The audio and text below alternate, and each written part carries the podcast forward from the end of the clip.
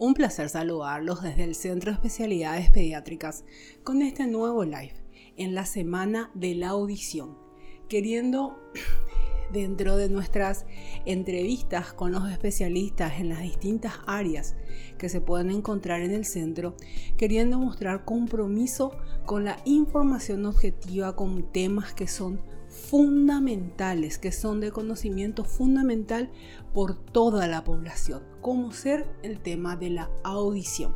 Y para hablar de este tema, hoy la tenemos a ella, que para mí es un honor, la doctora Hadiji Filippini, quien es otorrinolaringóloga, es la coordinadora del coordinadora de salud auditiva del Ministerio de Salud Pública y Bienestar Social, es docente de la Cátedra de Otorrinolaringología de la Facultad de Ciencias Médicas y por supuesto el honor de que forme parte del plantel del Centro de Especialidades Pediátricas. Jadigi, muchísimas gracias por estar acá con nosotros. No, yo estoy agradecida y estoy contenta por hacer este, eh, este live con ustedes porque estaba pendiente hace mucho y yo creo que es importante porque estamos comprometidos con la concienciación de, temas que influyen realmente en, la vida, en la calidad de vida de las personas y salud auditiva, eh, hipoacusias son temas fundamentales que hay que abordar porque estamos con muchas falencias en nuestro ambiente, así es que yo estoy contenta porque el espacio del CEP está siempre abierto a, eso y bueno, y eh, nos apoyamos un poquito para ayudarnos en todas las áreas. Es, es así mismo. Y cuando Jadiji me decía, Rosana, tenemos que hablar de audición, viene la semana, me compartió unos datos que realmente impactan, ¿verdad? Y magnifica es decir, nos hace valorar la importancia de la pesquisa que hoy en día que la doctora nos va a hablar en un ratito de, la pesquisa auditiva que hacemos desde los recién nacidos. La doctora nos compartía datos, por ejemplo, de que 217 millones de personas Em, tienen pérdida auditiva a nivel mundial y el 80% de estas personas viven en países de condiciones socioeconómicas bajas. Es decir, nuestro país no sería la excepción de que tengamos muchas personas con algún grado de pérdida auditiva y eso después hablamos en tiempo y que la proyección, si no hay una pesquisa, digamos, oportuna o adecuada para el año 2050 son 322 millones de personas y realmente realmente esos números me impactaron. ¿Es así? ¿Cuál es la explicación que se le da a esto? Bueno, realmente, eh, bueno, ese es un, un, informe general. Eh, nosotros tenemos diferentes tipos de pérdidas auditivas que se van eh, apareciendo en diferentes etapas de la vida. Entonces, están las pérdidas auditivas que van eh, en el nacimiento y los que van perdiéndose por algún motivo eh, a nivel de la etapa escolar, eh, durante la adolescencia, la adulta y la adulta mayor. O sea, nosotros realmente ese total global que tenemos implica todas las etapas de la vida. Ahora, en la etapa de la niñez, nosotros tenemos eh, este, datos como que aproximadamente 34 millones de niños nacen con problemas auditivos y eh, este, la OMS eh, insta para que se hagan diagnósticos tempranos. Y ese diagnóstico temprano en la mayoría de los, de los países subdesarrollados, un proceso de desarrollo, vamos a llamarle para no hablar en negativo, eh, este, tienen falencias porque se llega muy tarde a ese, ese diagnóstico. Y, y, la idea es eh, para la OMS y la OPS eh, incentivar a iniciar esa pesquisa auditiva ya desde antes de nacer. Nuestros niños sabemos que existen ya en la panza, o sea, que estamos ya eh, contando con un, ser humano y un niño eh, dentro del, vientre materno. Entonces, eh, el enfoque es evaluar a, a ese oídito, a ese niño, ya desde que está en la panza. Y eso implica eh, tener en cuenta ciertos factores que tenemos que tratar de evitar o eh, ayudar para que no tengamos patologías que, que tengan que ver con cosas prevenibles. Claro. Mm. Y ahí te quiero preguntar así mm. puntualmente cuáles son estos factores. Pero antes de hacer el comentario que em, con todo el impulso que Jadigi nos ha dado, Hoy en día dentro del mundo neonatal somos como obsesivos en solicitar como primer estudio de pesquisa, ¿verdad? De, rastreo, ¿verdad? Las autoemisiones acústicas, ¿verdad? Porque las estadísticas hablan de que el 1 al 2% de la totalidad de los recién nacidos pueden presentar hipoacusia. Y eso estamos hablando de que mil a dos mil niños a nivel país anualmente pueden presentar algún trastorno auditivo y si a esto le sumamos factores de riesgo, ese porcentaje puede llegar a un 10%. ¿verdad? Los que hacemos neonatología, que vemos chicos prematuros y con otros problemas, siempre es un gran miedo porque antes se llegaba muy tarde al diagnóstico auditivo. Entonces, cuando le enseñamos a los residentes siempre decimos a partir de las 23 semanas ese chico ya está escuchando, ya está diferenciando la voz de papá y mamá incluso. Entonces quería preguntarte, ¿cuáles son los factores de riesgo maternos que pueden alterar la audición del chico y cuáles los factores de riesgo a nivel neonatal?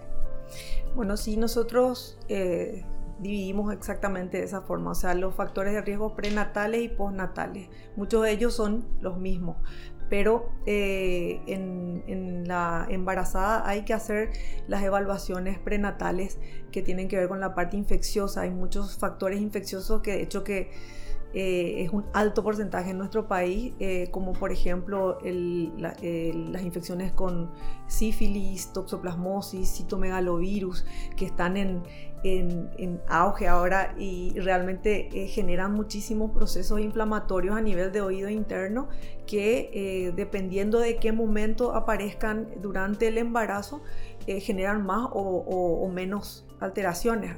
De todas maneras, esos son eh, eh, procesos infecciosos que son, eh, así como la rubeola, como, que, como, más afines a lo que es la parte auditiva.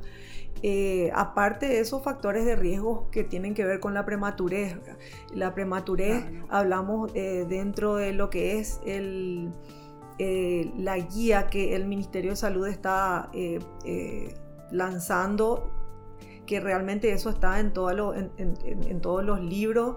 Eh, hablamos de un corte de aproximadamente 33 semanas. Ahí es donde tenemos factores de riesgo auditivos muy altos. Eh, de 33 semanas para abajo eh, tenemos factores de riesgo altos, tenemos también la utilización de ciertas cosas que se necesitan en el neonato, por ejemplo, que, es el oxígeno, que también a nivel de, sabemos, de retina también influye mucho, en oído también, esas células ciliadas de la cóclea también son muy sensibles como las de la retina, entonces eh, eh, lastimosamente el oxígeno también cuando nosotros tenemos un corte de 5 días, cuando hay más de 5 días de oxigenoterapia, ya entra en un niño que tiene un, factor de riesgo auditivo.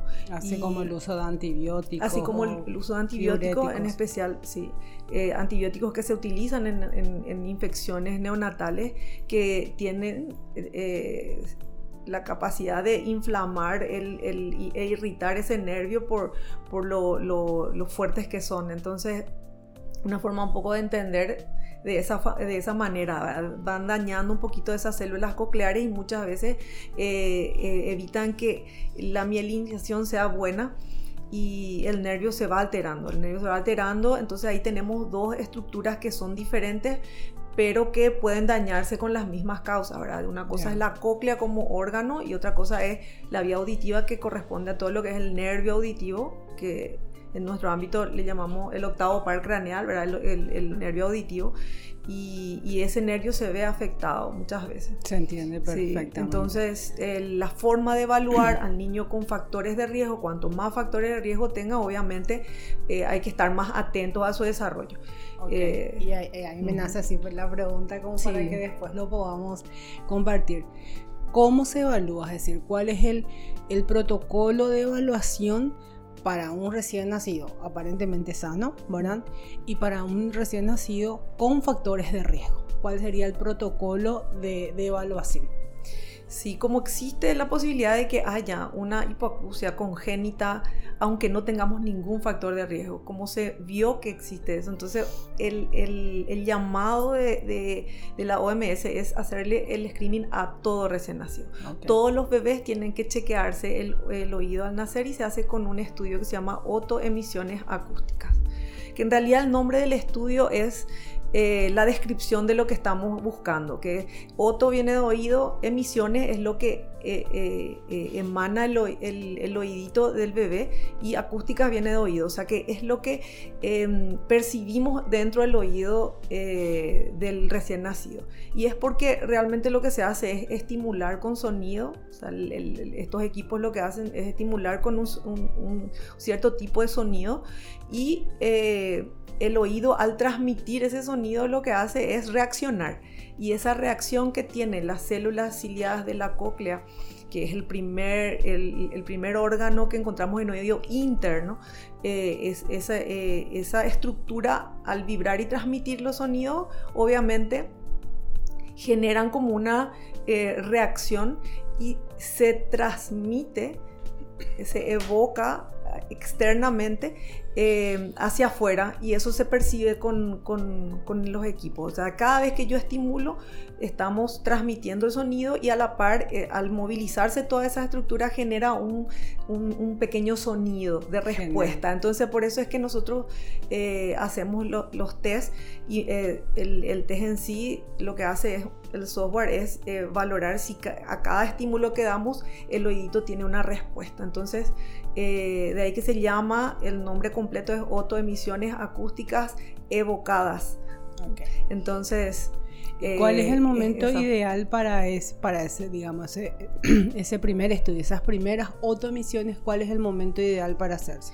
Y el momento ideal en, en lo que es el desarrollo de la cóclea, el, el, el, haber nacido en el niño, la liberación de todos los líquidos eh, eh, a nivel del, del, oído medio que predisponen a una mejor captación, habla de un eh, entre más de 24 horas a 36 horas. De repente eh, depende de alguno, de, qué estudios eh, y sugerencias y protocolos veamos, pero generalmente entre más de 24 horas, 36 horas es el corte y, y se trata de evitar hacerlo antes por el hecho de que como estamos en un ambiente líquido, el líquido amniótico también está dentro del oído medio también tenemos detritos a nivel de conducto aditivo externo, entonces eso hace que el, procedimiento de la medición sea alterada. Entonces no quiere decir que no tengamos autoemisiones, sino que es difícil medirlas. Claro, para evitar factores confusores. Sería que ese primer, esas primeras autoemisiones se puede hacer a partir de las 36, 48 horas de vida en adelante.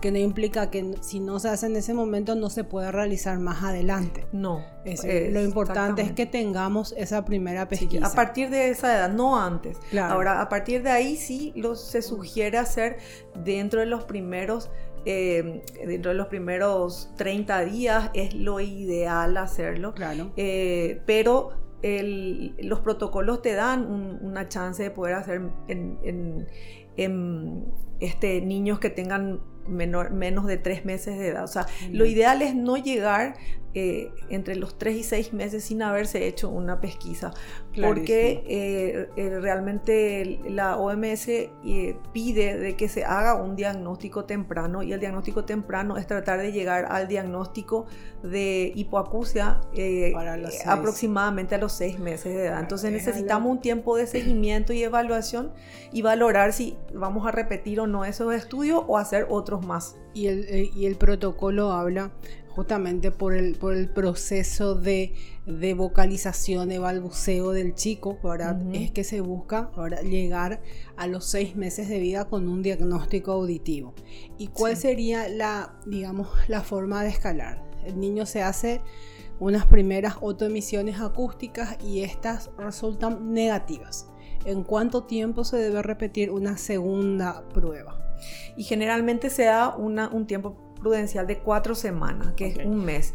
Em, varía mucho esto, Rosana, con respecto a los protocolos internos de cada servicio. Por decir, en, eh, siempre hay un, protocolo eh, base y eh, hay algunos que son un poquito más estrictos, otros tienen em, la incorporación de otros métodos que hacen que sean un poquito más, más eh, ágiles o, eficaces las evaluaciones de, ciertos niños, por ejemplo, con, factores de riesgo.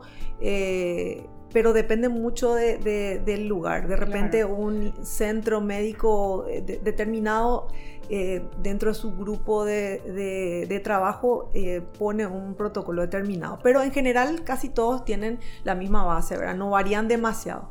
Eh, claro, por eso te hablo de un protocolo ideal, porque existe incluso una realidad a nivel del sector privado de que no es un estudio que cubra ningún seguro. Sí, ¿sí? es un problema. Entonces, el, el, momento del primer estudio generalmente se da alrededor del mes, entre el asentarnos como padres y después el, el, tiempo de repetición, porque ya si te pregunto puntualmente, el protocolo del ministerio, ¿cómo es que sugiere el primer, el segundo control? Y si estos fueran negativos, ¿cuál es el siguiente paso?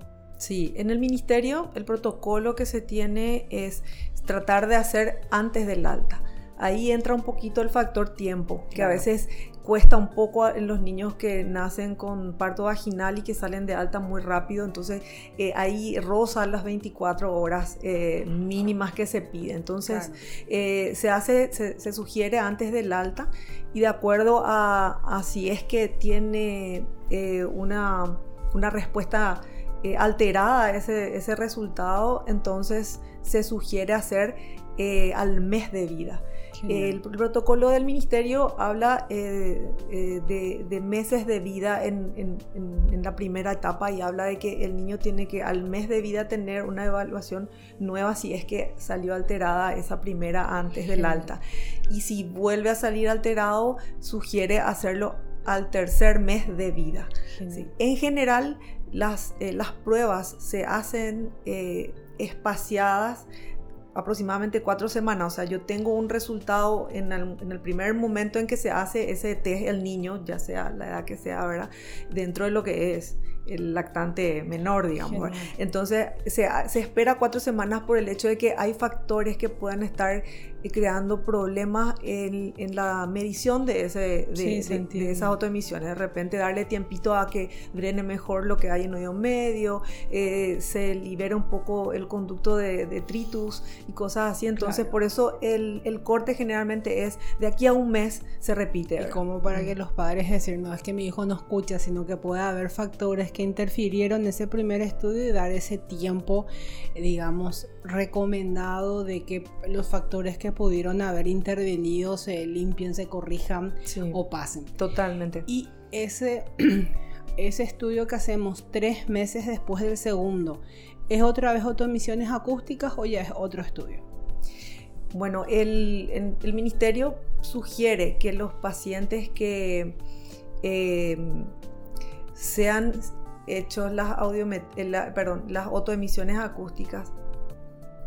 Eh, alrededor de los seis meses, según el protocolo, sugiere que se haga una valoración con eh, un médico que guíe eso. Generalmente el médico tiene en claro que si el paciente es un, paciente con factores de riesgo audiológico, se sugiere hacer los potenciales evocados auditivos. Eh, eso en el caso de que tengamos respuestas eh, normales dentro de, la, dentro de lo que es el test de las autoemisiones y llegue a, esa edad. Se utiliza como seguimiento o se utiliza como eh, parte del, del siguiente paso en el protocolo de que si tenemos el caso de que no salgan eh, bien las autoemisiones, que no pase la prueba.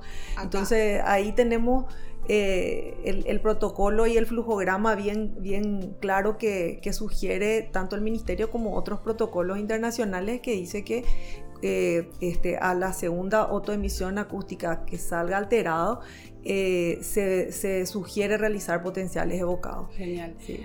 Para mí lo dejas claro y me parece muy importante porque, y por eso te estoy insistiendo así puntualmente, después te voy a preguntar cómo, cómo continuamos con las evaluaciones auditivas a, lo largo de, la infancia. Porque llegábamos tarde, entre que le hablábamos como como muy añiñado a los niños, ¿verdad? Los niños tenían problemas del lenguaje, que era como la primera manifestación de un trastorno auditivo, ¿verdad? O no hablaban y anteriormente el diagnóstico llegaba muchas veces recién en etapa escolar y ahí era llegar como muy tarde a ese diagnóstico. Y aún hoy en día en consultorio, nos encontramos con, muchos padres, con muchos abuelos que cuestionan estos estudios, qué es lo que es todo esto que hacen ahora, incluso mm. colegas que están cuestionando. Por eso es que te, insisto con, con, los momentos, ¿verdad? Mm. Y hago así como un resumen de lo que dijiste y corregime si me equivoco. Entonces, idealmente el primer estudio, el primer estudio de emisiones acústicas, idealmente antes del alta, a veces no es posible idealmente dentro del primer mes repetirse una, una segunda prueba al mes de esta primera y si esta es negativa en un niño sano, en un recién nacido sano aparentemente, se realiza tres meses después potenciales auditivos evocados. Y aquel recién nacido que fue con factores de riesgo, por más que tenga autoemisiones positivas, tiene que evaluarse también hacerse potenciales auditivos alrededor de los seis meses. Corregime. Sí, lo que eh, eh, es diferente es en realidad el niño sin factores de riesgo que se realiza esa primera autoemisión acústica, no necesita repetirse.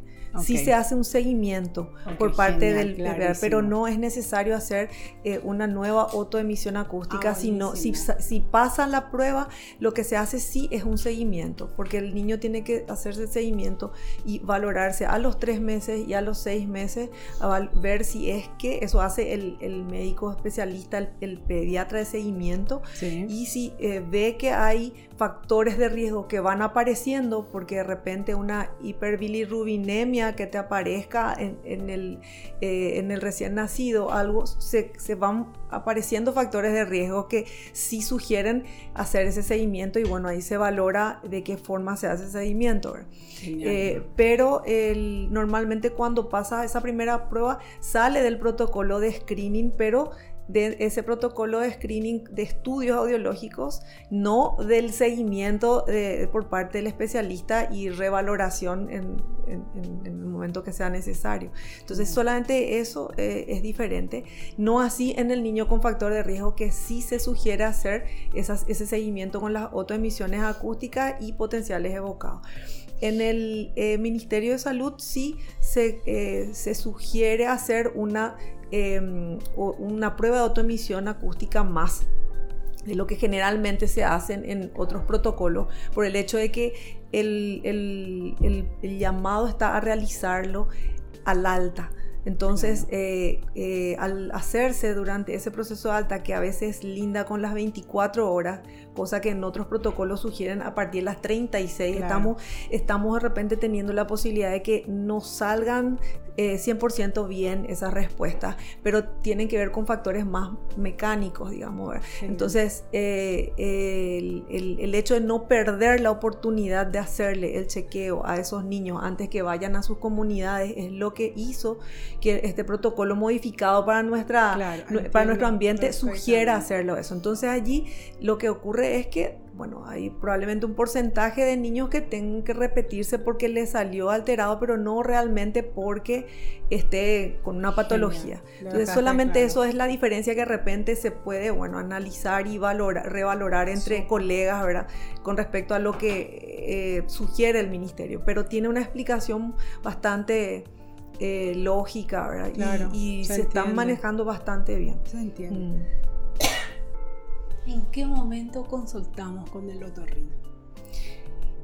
Bueno, el otorrino realmente es cuando el médico de cabecera tiene alguna eh, duda en el caso del recién nacido, en el caso de niños con factores de riesgo como por ejemplo alteraciones físicas, síndromes que de repente tengan que ver con malformaciones a nivel de cabeza y cuello, que son pacientes que entran dentro de los niños con factores de riesgo. Eh, sí es bueno, aparte de hacer la orientación de hacerse estudios audiológicos, que debe hacerse un seguimiento por más que salgan bien, eh, allí es donde entra el otorrino a trabajar. Realmente no es, el otorrino no es así el, médico de primera línea que debe llegar a revisarle a todos los recién nacidos, pero sí eh, verle a los niños que el, especialista pediatra colega está, está derivando para evaluar de alguna forma. De repente sabemos que pueden haber modificaciones en, la morfología de los conductos. Eh, entonces, eh, todo eso podría influir o, debe ser eh, evaluado. Entonces, bueno, ahí apoyamos al, especialista. Si se sugiere hacer en esos casos en el cual no haya ninguna alteración, ninguna patología, sí una evaluación en la etapa preescolar. Eh, eh, o, en la, o cuando obviamente tengamos algún rezago, ¿verdad? Espera, que esa iba a ser mi siguiente pregunta. Sí. Porque ya, ya superamos la etapa neonatal, recién nacido, primeros meses está todo ok, todo bien. Mm. todo ok, o mm. llegamos a un diagnóstico y a la intervención oportuna. Sí. Después, ¿cómo sigue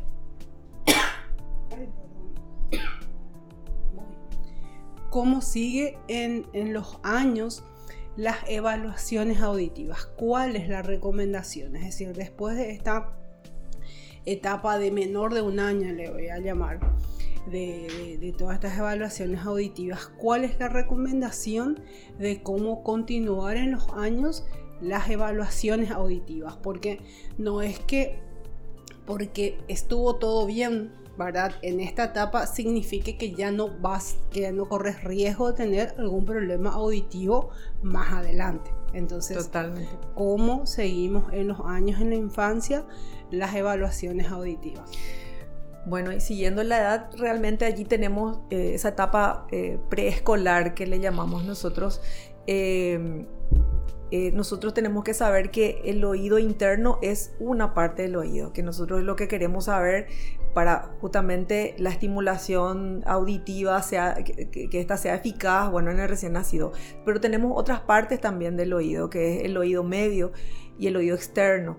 Entonces, una vez que el oído externo empieza a producir cera, empieza a producir em, este, este eh, sustancias propias del conducto que es normal, eh, nosotros podemos tener otros tipos de patologías que son benignas, no son, no son grandes cosas como por ejemplo un tapón de cera o una otitis serosa que es la acumulación de líquido en el oído medio que va a generar eh, también una hipoacusia. La, la, hipoacusia no va a ser sensorio neural que implicaría una afectación a nivel del oído interno, pero sí una hipoacusia al fin y eso hace que el niño perciba menos lo que escucha y por supuesto que el desarrollo del lenguaje también va a estar alterado. Entonces, no es que siempre va a ser una alteración del lenguaje porque no escucha bien y el nervio está alterado. Nosotros podemos tener este, en etapa de aprendizaje esos factores que, que, afectan oído medio y oído externo que también pueden influir en la mala calidad de la, del desarrollo del lenguaje.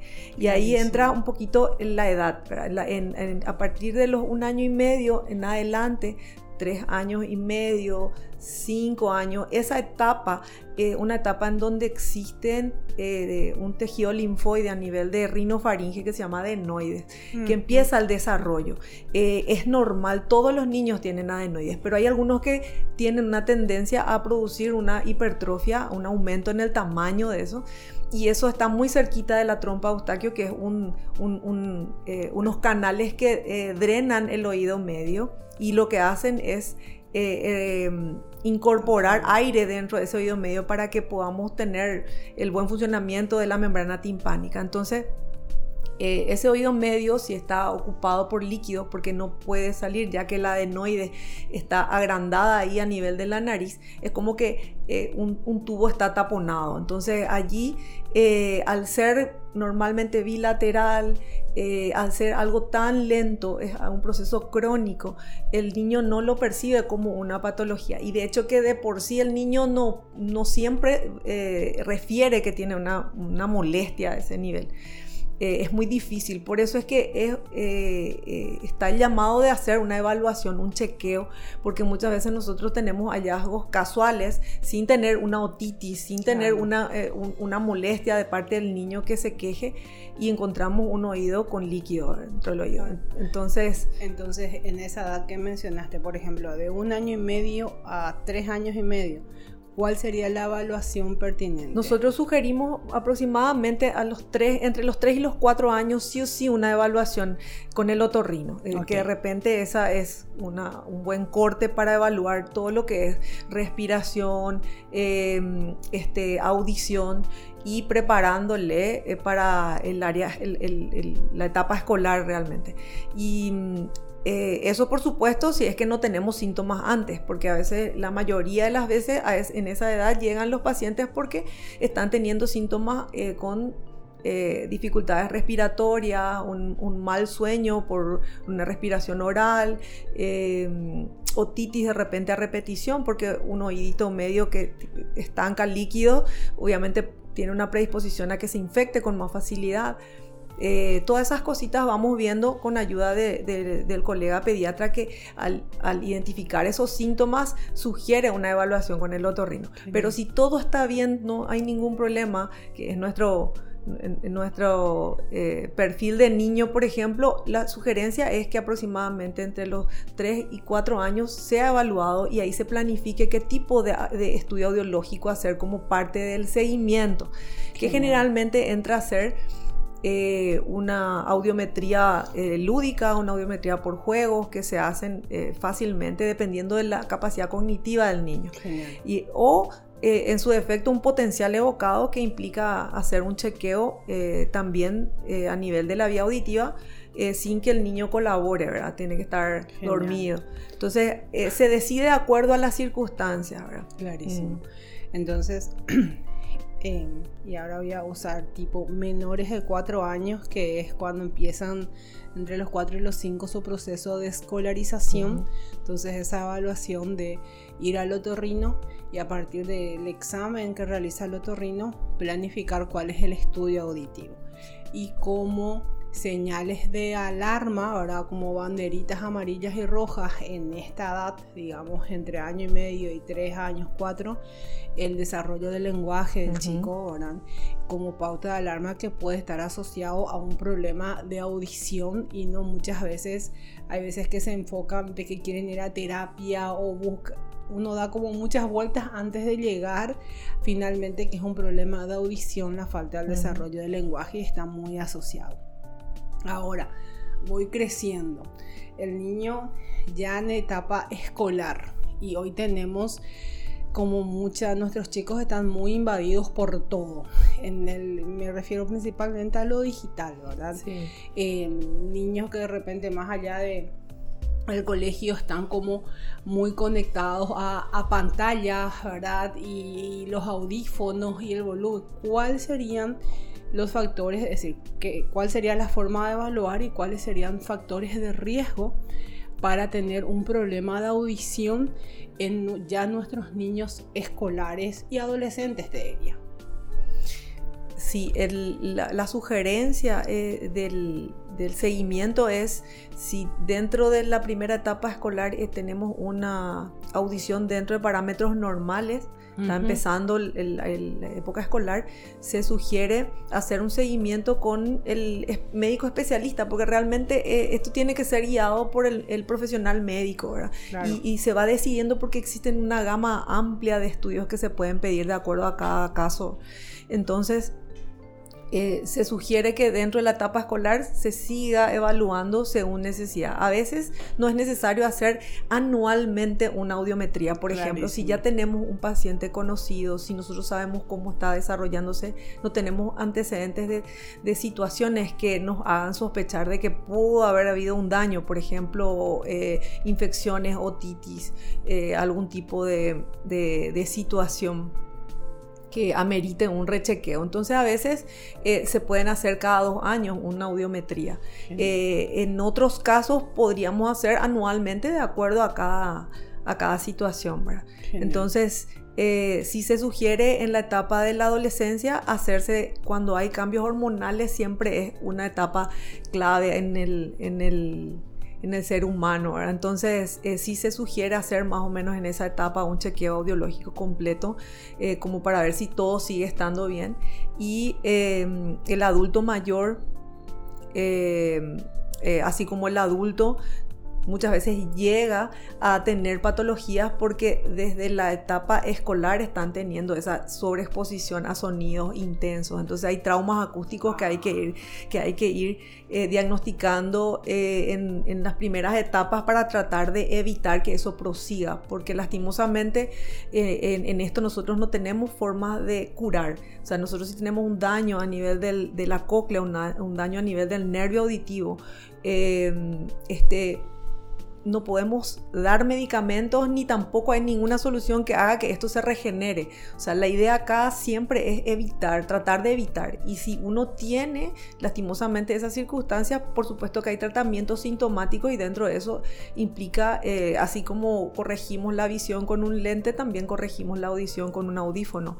Eh, pero eh, lo ideal sería que si son cosas que se pueden prevenir, tengamos conciencia para evitarlo, ¿verdad? O sea, tratar de no infectarnos cuando estamos embarazadas, cuidarnos en ese aspecto, así como también a nuestros hijos tratar de hacerle eh, tener la conciencia de no utilizar auriculares muy eh, mucho tiempo y con una con un, volumen demasiado alto porque las células ciliadas se dañan Genial. Mm. clarísimo es si digo cuáles serían las recomendaciones para los padres em, de cómo cuidar la audición de sus hijos escolares y adolescentes, esto sería lo que me acabas de mencionar. Sí, cuidar con el tema de la utilización de, auriculares en forma muy prolongada. Realmente eh, se habla de cuando es más entre 80 a 90 decibeles eh, de, sonido, sí ya pueden producir daños permanentes en la cóclea cuando eh, estamos expuestos en forma muy prolongada. Eh, de ahí que la mayoría de los dispositivos inteligentes ahora ya tienen, por un consenso mundial, ya tienen un eh, sensor que indica que el sonido está siendo eh, muy intenso. Entonces a veces salen con una advertencia, con una luz, cambia de, coloración, eh, con una coloración eh, roja de repente, en donde señalan de que estamos utilizando intensidades muy fuertes y para, para utilizarlo en forma prolongada podría ya generar daño. Entonces eso es lo bueno por un lado, pero eh, la conciencia es tener en cuenta y, enseñarle a los niños de que nosotros tenemos que cuidar nuestro oído, porque el oído es algo que nosotros una vez que se daña no podemos, no podemos ir a comprar un oído y ponernos de vuelta. Entonces eh, lo importante es hacer la conciencia de cuidar, así como tratamos de de hacer conciencia de que tenemos que comer sanamente para no tener dislipidemia, para eh, no tener hipertensión, para no, para no eh, desencadenar ninguna diabetes. O sea, la alimentación eh, sugerimos de que tiene que ser balanceada y buena para cuidar nuestra salud general, también tenemos que hacer conciencia de que tenemos que sugerir cosas a nuestros hijos para que ellos entiendan de que existe salud auditiva también. Claro. Entonces, eh, nos preocupamos cuando están muy encima de la tele porque nos preocupa la vista, pero no nos preocupa cuando están horas y horas escuchando eh, un auricular sin saber qué volumen utilizan, porque existe lastimosamente eh, en el oído una habilidad que tiene que es la de adaptarse a los sonidos.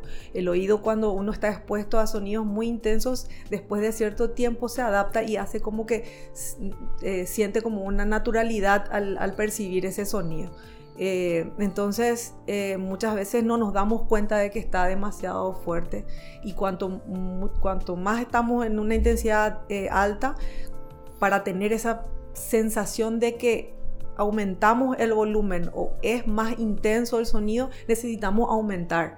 Entonces, entramos en un ciclo en donde todo el tiempo tenemos que estar aumentando. También tiene que ver otras cosas, por ejemplo, el, ambiente en el cual estamos. Cuando nosotros estamos en un ambiente muy ruidoso, eh, cuando eh, el, el, ruido de fondo es muy alto, muy elevado, entonces nosotros también de por sí tenemos que aumentar la voz para poder sobrepasar ese ruido de base para poder escucharnos nosotros mismos y entender de que estamos teniendo ese feedback de auditivo, eh, este, es inconsciente eso y también eso, eh, eso hace que nosotros para poder escuchar algo queramos aumentar más los volúmenes. Entonces ahí jugamos en contra. La, eh, la, polución sonora ambiental es algo que nos juega en contra.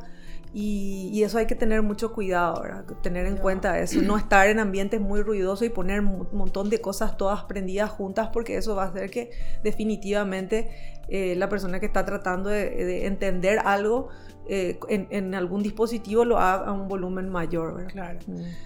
Ya manera de recomendación, de hecho, que lo hemos hecho varias veces en el hospital, que existen apps que uno puede descargar y que van midiendo los, los decibelos, decibelos, sí, decibelios, decibelios de, de, del sonido ambiental, ¿verdad? Y nunca voy a olvidar una vez dentro de la sala de terapia intensiva porque el objetivo era que nadie hable a más de 40 decibelios, ¿verdad? Entro yo hablando y doctora, tu voz porque ta, ta, ta, empieza entonces. Sí. Ay, esto es medio jodido, dije yo, porque para que magnifiquen y pueden hacerlo así como, como práctica, bajen esta app y vayan midiendo el sonido habitual y grandes sorpresas uno se encuentra de cómo dentro de lo cotidiano podemos encontrarnos con cosas que nos van agrediendo y ese efecto acumulativo em, llega un momento que, opa, esto me está pasando y, y como decís, podemos corregir que te voy a preguntar sobre los métodos poner audífonos, pero ya no vamos a recuperar esa audición, ¿verdad? Y siempre hablo como cuando hablo de lo que es visión en nuestro país el promedio de vida son 76, 78 años, entonces imagínense tener un problema de audición, una audición disminuida a los 20, a los 15, 20, 25, todos los años de problema auditivo que tenemos enfrente que ya no se va a recuperar. Totalmente. Y depende del tipo de trabajo que ese, ese niño que nació eh, adquiere después los riesgos van aumentando. O sea, eh, la idea es tener conciencia de que hay que visitar al, otorrino eh, eh, con una frecuencia, no es mucha, pero sí necesitamos el apoyo de los colegas eh, eh, que hacen medicina general, el, pediatra en el niño, el clínico en el adulto, el médico familiar, que tiene que orientar y, hacer la derivación para completar ese chequeo, porque también hay que tener en cuenta la salud auditiva por un lado, ¿verdad? Pero el otorrino realmente engloba otras áreas también, ¿verdad? Pero eh, ahora que estamos en esta etapa de de salud auditiva y la semana de la audición, bueno, el enfoque auditivo es importante. Totalmente. Y que de hecho no te preguntes, ¿por qué el 3 de marzo es el día de la audición, el Día Mundial de la Audición? Bueno, en realidad el 3 de marzo se, dispuso, la OMS dispuso que sea el 3 de marzo porque realmente eh, el 3 tiene la forma de una orejita. Entonces, tiene, sí, entonces tiene el, 3 de marzo, eh, simbólicamente son dos orejitas que tenemos que tener en cuenta. Entonces no, es, no, no fue un evento en particular, sino simplemente se llegó a ver que había eh, eh, cada vez más este, patologías a nivel auditivo y que eh, la salud auditiva estaba muy, muy eh, dejado de lado. Entonces se, se, empezó a instar a que se, se haga una, eh, un mayor seguimiento y una, unas evaluaciones que, que realmente ayuden a evitar llegar a ciertas situaciones. Entonces se dispuso que el 3 de marzo de cada año sea el Día Mundial de la Audición. Genial. Y, Me encanta. Eh, esa es la función, realmente es, eh, ¿Y, el, ¿Y el lema de este año cuál es? El lema de este año, cada año tiene un, lema. en particular y este de 2023 es el cuidados del oído y la audición para todos, hagámoslo realidad. Y ahí es donde engloba que no solamente es la función auditiva, o sea, eso es lo que también llamamos a, que se entienda por parte de los colegas, de que no es solamente eh, medir la función, saber cuánto escucha, sino que el oído tiene eh, que ser evaluado como una estructura física parte del cuerpo y, ahí entra un poco la función del otorrino que es el médico especialista. Se, debe realizar ese chequeo del, oído y eh, confirmar qué audición tiene, por supuesto. Claro, mm. clarísimo. Yo sé que esta semana estás a full, entonces quiero hacerte así como algunas últimas preguntas puntuales. Em, recomendación para cuidar nuestra audición, así puntualmente. Entonces, ¿cuáles serían las recomendaciones de la doctora Jadilla Filippini para cuidar nuestra audición?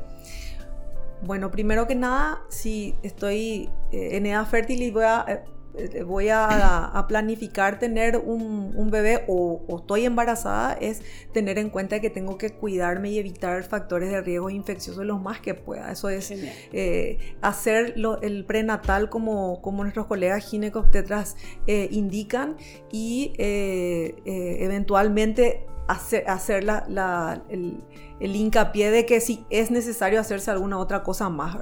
Eso siempre es uno, desde el prenatal. Eh, el, recién nacido, todo recién nacido debe tener el test de las autoemisiones acústicas eh, lo antes posible. Si no es al alta, es dentro del primer a tercer mes, si es posible. Eh, ¿Para qué? Para que si nosotros encontramos algo podamos hacer el seguimiento un poquito más de cerca y llegar a un diagnóstico temprano. llevarle al otorrino si es que por supuesto hay síntomas. El, pediatra derivarlo precozmente al, especialista para eh, no como, como segundo o tercer lugar, sino que a la par a la par. Yo tengo un trastorno del lenguaje, estoy encontrando y bueno, yo tengo que evaluar si no es audición o si no es alguna otra cosa articulatoria como el frenillo lingual, por ejemplo, que, de repente no, no, no, se, no se pudo eh, diagnosticar anteriormente. Entonces, cualquier cosa que pueda eh, alterar el trastorno del lenguaje debe ser descartado. Entonces, a la par que los demás. Eh, un chequeo general antes de entrar al colegio eh, al, colegio es ideal porque ahí tenemos que chequear cómo están las otras partes del oído, oído medio, oído externo eh, y el oído interno, por supuesto, con la función auditiva. Y mm, eh, en la etapa de la adolescencia y en la edad adulta debe también hacerse seguimiento, dependiendo de qué tipo de trabajo uno haga con más intensidad o, o, menor, ¿verdad? Depende de, de, qué. Súper. ¿Qué evitar para cuidar el oído? la audición. exposiciones eh, muy prolongadas a sonidos intensos. Em, eso desde la etapa prenatal, ¿eh? recién nacido súper en escolares, y que decir adolescente y adulto. Sí, y el, este, estar atentos a cualquier, otra, a cualquier otra patología que, que, de repente puedan afectar el oído. Infecciones, eh, uso de antibióticos en forma prolongada, a veces por alguna otra patología igual afecta el, el oído ya que existen ciertos medicamentos que son necesarios usar, pero tienen un efecto como que más irritante a nivel del oído, que nosotros le llamamos ototóxicos. Entonces, siempre y cuando tengamos exposiciones a ese tipo de cosas, otitis eh, media, a repetición, eh, todo lo que de repente pueda eh, este, afectar, el, oído, porque las infecciones repetitivas también generan toxicidad a nivel del oído. Así es que especialmente las otitis medias crónicas eh, generalmente pueden llegar a afectar el oído interno en algún momento con procesos infecciosos repetitivos. Así es que eh, eh, hay una serie de de motivos por el cual hay que hacer el, el chequeo que a veces uno como, como especialista no otorrino a veces no tiene en mente. Eh, tampoco corresponde a veces tener demasiada, eh, demasiada claridad en esa área, para eso está el, el, colega especialista, pero sí lo que tiene que estar claro es de que hay que trabajar eh, interdisciplinariamente y hacer el pedido de la interconsulta para confirmar ciertas cosas. Clarísimo. Mm. La doctora compartía datos conmigo antes del live de que en Latinoamérica el 50% de las em, pérdidas auditivas están relacionadas a procesos infecciosos, justo lo que nos estaban mencionando, y ese es un dato fuerte. Desde el embarazo, la toxoplasmosis, sífilis, estas infecciones a repetición, es decir, son todos factores que van sumando y que podrían haber sido prevenibles. Y para terminar, mitos, uso de cotonete. Sí, no. Sí, él en realidad. Así te, porque. ¿Por qué no que doctora? ¿Cómo lo voy a limpiar? Tiene cera. Es decir, uso de cotonetes. La, respuesta es no. O sea, no usar. no usar. Em, eh, sí, nosotros indicamos el uso de cotonetes cuando queremos eh, utilizar para colocación de algún tipo de medicación, la higiene del pabellón, pero realmente dentro del conducto aditivo no hay que introducirlo. O sea que el pabellón auricular con sus dobleces, sí, la orejita, la pantallita sí podemos, pero eh, la sugerencia es tratar de evitar al máximo. Entonces, eh, ¿qué pasa a un niño que, que crece eh, siendo manipulado a nivel del oído? Llega a tener una independencia de los dos, tres, cuatro añitos y él ya reconoce lo que es un cotonete y sabe que es para poner dentro del oído. Entonces el porcentaje de traumatismo de conducto y de membrana timpánica por eh, introducción del cotonete, caída o alguna otra cosa, incluso juegos entre los, eh, entre los hermanitos, es muy frecuente. O sea, tenemos eh, esos datos. Entonces, la, idea es que ellos no sepan para qué sirve esa, eh, eh, ese isopo. Entonces, sí, en primeras etapas, pero lo, ideal es tratar de que, evitar siempre. Genial. me duele el oído, me voy a poner una gota. Mm. ¿Es correcto o no correcto? Y no, no es correcto. Escuchen. No es correcto. O sea, el, si sugerimos siempre que si hay dolor, por algún motivo se trate de hacer un tratamiento más bien sistémico, se dé un, analgésico vía oral o algo, se defina primero el diagnóstico de por qué duele el oído. Tenemos que acordarnos que existen tres partes. O sea, tenemos el oído externo, el oído medio y el oído interno. Entonces, eh, tenemos que definir qué es lo que duele para saber si realmente. Eh, es preferible algo más vía oral porque eso va eh, al, tratamiento sintomático del dolor en, cualquiera de las áreas, más que las gotas. Las gotas sí son utilizadas eh, mayor frecuentemente en, patologías de oído externo eh, y eventualmente según patologías van, se van utilizando para otras cosas, pero eh, debe ser identificado primero la causa, así es que lo ideal es no poner gotitas si uno no sabe qué es lo que pasa en el oído. Espero que todas las personas que nos están mm. acompañando hayan escuchado bien esto, porque a veces te escriben y es, doctora, parece que le duele, ¿qué le puedo poner en el oído? No, es que le puedo dar, ¿qué le puedo poner? Y hay que cuidar ese oído. Sí, es que la gente cree que la, hacer gotitas es algo tópico y algo que es menos peligroso, y en realidad, eh, si nosotros tenemos una exposición del del oído interno eh, con una membrana perforada, esas gotitas que tienen ciertas, ciertos antibióticos pueden ser muy fuertes para una membrana timpánica perforada, por ejemplo. Eh, entonces llegan a irritar el oído, el, nervio auditivo, la cóclea en sí. Entonces em, actúan como ototóxicos muchas veces. Entonces es riesgoso poner una gota sin saber cómo está el oído, eh, el oído por dentro, o sea, oído y el oído medio, el tímpano específicamente. Clarísimo. Mm. Mm. Muchas gracias. bueno, un placer. Estamos para, para, para, otro, para otra oportunidad, para otra live. un mensaje final, Javi, te, te libero y realmente agradecida por todo lo que compartiste, ¿verdad? De, por, por, ser tan clara y tan específica en la importancia y en el por qué y el para qué de, de, todas las cosas que se hacen en distintas etapas, ¿verdad? Entonces, un mensaje final. Y que tengamos en cuenta la salud auditiva que existe, ¿verdad? Que el oídito tiene que ser cuidado para que nos funcione hasta el último día de nuestra vida lo mejor posible y que eh, ante cualquier duda acercarse al profesional y preguntar, porque eh, podemos hacernos eh, por nuestra cuenta montones de cosas, pero en, esto necesitamos que nos guíen, porque a veces terminamos haciendo cosas que, juegan en contra nuestra, entonces, o peor, de nuestros hijos. Entonces, la idea es pensar en salud auditiva y acercarse al profesional a preguntarle qué es lo que se debe hacer en cada etapa. Mm. Muchísimas gracias, Jadigi. Igualmente, gracias. Jadigi Filippini, mm. realmente un placer haber compartido este live con ustedes. Creo, lo considero como una joya porque eh, decía hace poco, los padres hoy en día tenemos mucha responsabilidad porque tenemos más acceso a la información. Entonces, la audición es un sentido igual que importante que la visión, que el tacto, que el gusto y es un sentido que nos determina el desarrollo, ¿verdad? Porque si no escuchamos, no hablamos y hay todo nuestro desarrollo neurológico se ve alterado con un trastorno de la audición.